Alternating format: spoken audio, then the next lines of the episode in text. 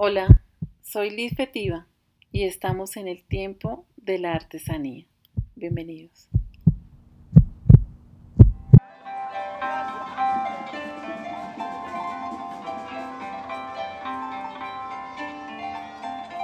En nuestra edición de febrero continuamos en el Valle Sagrado del Perú, en Calca.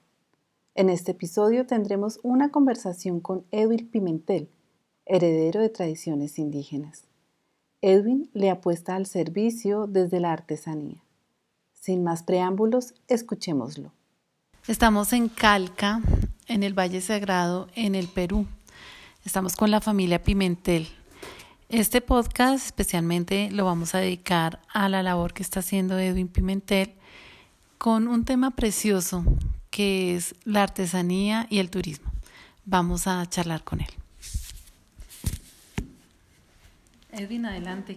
Cuéntanos un poco de ti, por favor. Eh, sí, buenas tardes. Eh, bien, les comentaba un poquito de la, de la experiencia, ¿no? de la experiencia textil que, que habíamos eh, diseñado. ¿no?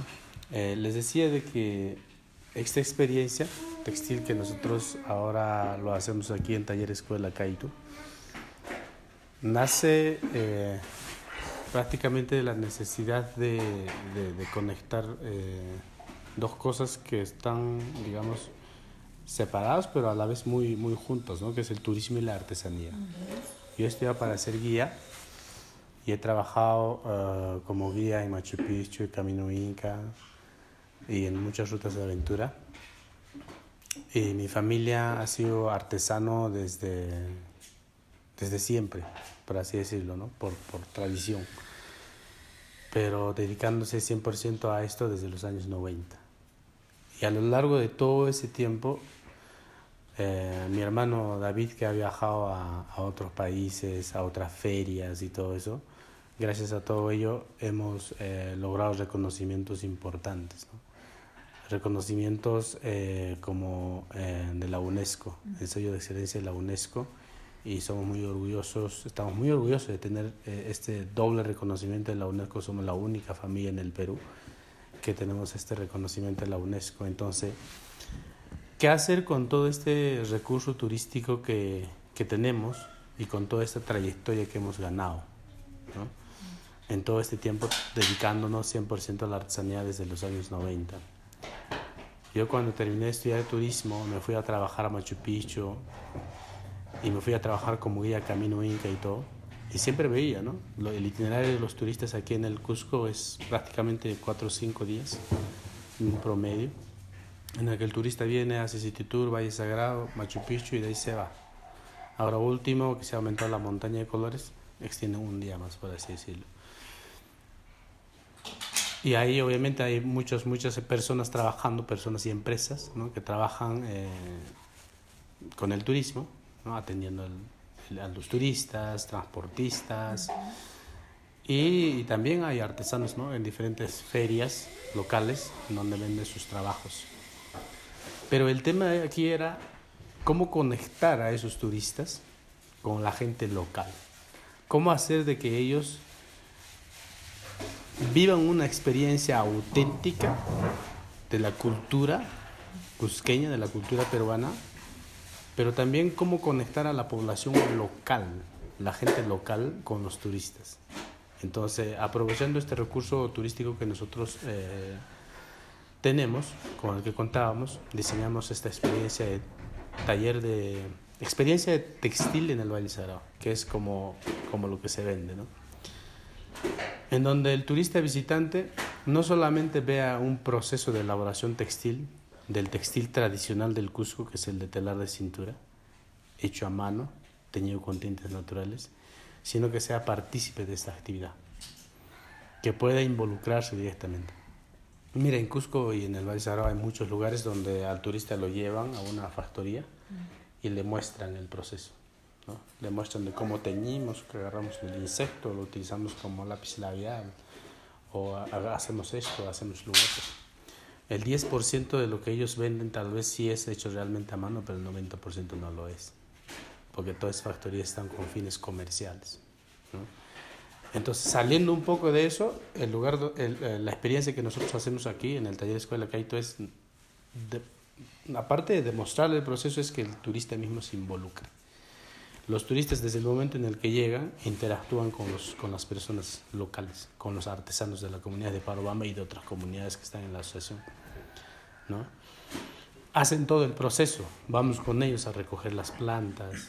Esas mismas plantas lo, lo, preparamos aquí en el taller. Ellos mismos son los que agarran las hojas, el fuego, la olla, se manchan las manos, sienten el aroma, hasta sienten el humo en los ojos, lagrimeando muchas veces. Pero, y hacen todo el proceso, ¿no? Hacen, hacen el proceso del urdido, el tejido, ellos mismos tejen, ¿no? Nosotros siempre le preguntamos, ¿qué quieres tejer? y muchas veces pues piensan, no, me gustaría pues algo, no sé, una, una vincha o algo.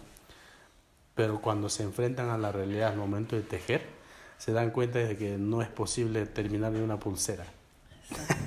Por lo complicado que es el proceso del tejido. Y eso, primero que ayuda al visitante a valorar mucho más el trabajo artesanal, el trabajo artesanal, el que es realmente hecho a mano. ¿no? ¿Por qué? Porque luego ellos entienden de por qué un producto puede costar lo que cuesta, un producto hecho a mano. ¿Por qué puede costar lo que cuesta? Porque se dan cuenta que en un día no, no pueden tejer ni, ni, ni, dos centímetros de tejido. ¿no? Y entonces este, a ellos les, les ayuda a dar mucho más valor al tejido. Y a la artesana, que también está involucrada, ayuda a valorar su trabajo. ¿Por qué? Porque ve que hay un extranjero de ojos azules y caballo rubio que viene al taller solamente para pasar el día con ellas, solamente para aprender de su cultura, de su trabajo. Entonces, las artesanas también valoran mucho más su trabajo. Esa es la idea. Eso, eso es lo que nosotros queríamos captar y es lo que estamos haciendo.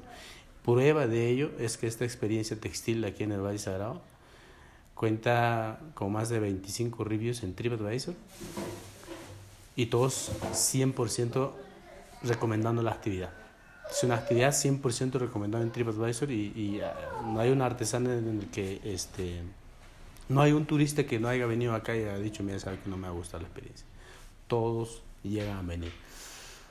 Poco a poco estamos creciendo más con los reviews y todo ello entendemos de que hay mucha gente de que quizás no, no tiene esa disponibilidad de tiempo ¿no? para gastar un día de su, de su tiempo para aprender mucho más de la actividad local, pero poco a poco estamos, estamos creciendo. Ahí yo quiero hablar del tiempo de la artesanía, porque lo que tú estás mencionando tiene que ver con toda eh, esa cultura como tú lo mencionaste, de siempre, una cultura hacia atrás que lleva milenios. Sí. Y hay un aprendizaje de generación en generación que cuenta y que de pronto nosotros no entendemos, y nosotros hablo de los turistas y yo me estoy poniendo como turista porque realmente lo soy, y eh, no, de pronto no dimensionamos el valor de los objetos que están tejidos en telar de cintura y que representan una cultura milenaria que implica una gran cantidad de tiempo, no solamente de los ancestros, sino de la persona artesana, que desde pequeña empezó a conocer cómo hacer los procesos productivos, cómo, teñir, cómo reconocer las plantas. Y eso que tú estás planteando de, de, generar una experiencia a través de, de un día completo, de vivir el tiempo de la artesanía, me parece espectacular. Eh, es una invitación para todos los que nos están escuchando a que pensemos la artesanía desde otra perspectiva que tiene que ver con la experiencia. Así es. ¿Cómo se te ocurrió esa idea? Eh, en el turismo eh, hoy en día se habla eh, de más, más que conocer un lugar, de, digamos, uno, yo puedo haber ido a Machu Picchu, ¿no? Yo que soy peruano, tal vez, digamos, este, yo pude haber ido a o sea, las murallas chinas. Eso importa, sí, porque yo estuve ahí. Pero también importa mucho en qué cosa viví allí. ¿No? ¿Qué cosa me pasó allí? No solamente es que yo estuve en la muralla china, sino qué cosas viví en el proceso de mi viaje porque siempre hay unas que otras experiencias que resaltan en, ese, en, la memoria del viajero, ¿no? Esto me pasó, esta anécdota me pasó y es lo que se me va a quedar toda la vida. Entonces, se habla mucho de experiencias. Entonces, nosotros lo que queremos eh, darle, o, o, o, esta experiencia nace con la idea de darle esta experiencia que el turista vivió en su visita a Machu Picchu. Es una de las maravillas del mundo, en su visita a Cusco que no solamente diga yo estuve en Cusco o yo estuve en, en Machu Picchu, que diga yo viví esto cuando fui a aquel viaje y que eso se queda en la, en la memoria del viajero. Entonces, nace con esa idea de darle esta experiencia al viajero y este también, como lo decía, ¿no? que con la necesidad de, de conectar la gente local con, con, la gente que viene a visitar y que ambos se puedan conectar y que la gente local realmente esté involucrada en las actividades turísticas. Porque si bien es cierto, eh, como, como decía, ¿no? hay turistas que pasan por acá, por el Valle Sagrado, pero la gente que está en su chacra o que en su casa tejiendo ni lo ha visto al turista. Entonces la idea de esta experiencia es que, que tanto la artesana deje de tejer, hacer su, su, actividad un poquito en casa, venga al taller, pueda hacer su actividad aquí en el taller mientras un turista vive esta experiencia directamente con ellos y se puedan este, conocer, conversar, porque eso nos ha pasado en las experiencias, ¿no? Que no solamente nosotros estamos compartiendo nuestra cultura, sino que los que vienen también nos comparten su cultura. Y es sorprendente, eh, porque yo, yo, yo hago las experiencias aquí, en, en el taller. Entonces es sorprendente cuando, por ejemplo, un turista, nosotros en el almuerzo servimos nuestra palta, ¿no? como lo llamamos aquí en el Perú, el aguacate, la palta. Entonces, este, compartimos, ¿no? Le decimos, ¿sabe usted cuánto cuesta la palta aquí en el Perú? Dice, aquí cuesta un sol. El turista agarra su celular y dice, mire, en mi supermercado cuesta tres dólares una palta. Entonces, esos dos mundos completamente diferentes, con unas economías completamente diferentes, con unas culturas completamente diferentes, convergen aquí en el taller y, y, y, comparten todo eso, ¿no? Pues muchas veces hemos tenido artesanos que dicen, yo me moriría de hambre allá en tu país, porque no podría comprar una palta, o no podría comprar una, qué sé, una manzana o una piña, porque está demasiado caro. Pero son dos mundos, son dos mundos con economías distintas, con culturas distintas, costumbres y tradiciones distintas, que comparten. O sea, no solamente, no solamente en, durante la experiencia, no solamente estamos todo 100% del tiempo hablando de los textiles, que eso es nuestro enfoque principal, pero también es de compartir. Y qué mejor que una cosa contada directamente por un poblador local hacia un turista visitante, ¿no? Y que en este caso yo no sea el guía que le diga, no, esta señora es así, sino que la señora misma le explica al turista cómo es que vive, qué cosa es lo que hace, cómo vive su día a día. Eso es la idea de esta experiencia. Hermoso, porque también eh, muchas de las técnicas y oficios se aprenden observando. Se sienta uno de pequeñita, las niñas pequeñas y los niños pequeños se sientan a mirar qué está sucediendo y solamente por observación aprenden. Entonces, esta experiencia que ustedes han diseñado me parece preciosa y cuéntanos cómo se llama tu empresa, en dónde te ubicamos, eh, cómo te contactamos, tus redes sociales. Sí, bueno, ah, la empresa se llama Perú Private Tours eh, y, y, y, nació con un enfoque de dar un servicio más personalizado, más privado, una experiencia más cercana a los visitantes. Por eso se llama Perú Private Tours. Y este, nosotros tenemos una página web, tenemos una página web que es el www.pptoursperu.com. Ahí, ahí nos pueden ubicar, ahí están todos los contactos. En, en Facebook estamos como Perú Private Tours, en Instagram también estamos como Perú Private Tours, igualmente en LinkedIn. Nos pueden encontrar. Y, y siempre nosotros, eh, como el nombre mismo dice, es que vamos a dar servicios personalizados servicios personalizados, cercanos, comprendemos perfectamente las necesidades de los turistas que vienen al Perú, qué es lo que buscan y sobre todo comprendemos perfectamente eh, que están de vacaciones y que están para disfrutar Entonces nuestros itinerarios, por ejemplo, están completamente fuera de los horarios masificados. ¿no? Un claro ejemplo es el, el, de la montaña de colores, por ejemplo, que todo el mundo va a las 3 de la mañana. Nosotros somos los únicos que vamos a las 8 de la mañana. Nos han dicho, están locos, ¿por qué van a esa hora si todo el mundo va a las 3 de la mañana? Decimos, no, los que van a las 3 están locos, porque están, se supone que el visitante está de vacaciones. ¿Cómo lo vas a levantar a las 3 de la mañana? Y con una ventaja, cuando vas a las 8 llegas a la montaña y no hay nadie.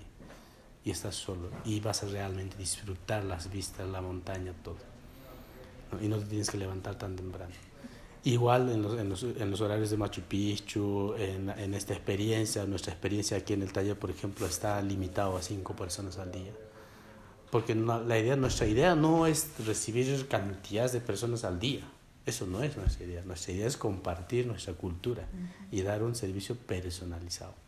Entonces, aquí en el taller, cuando ellos llegan, cuando los visitantes llegan, por ejemplo, por cada visitante que tenemos siempre hay una artesana, una maestra que le va a guiar. Yo estoy aquí como guía, pero yo más bien soy más un intérprete que traduce del quechua, que es nuestro idioma nativa, al inglés, ¿no? porque yo hablo quechua y inglés.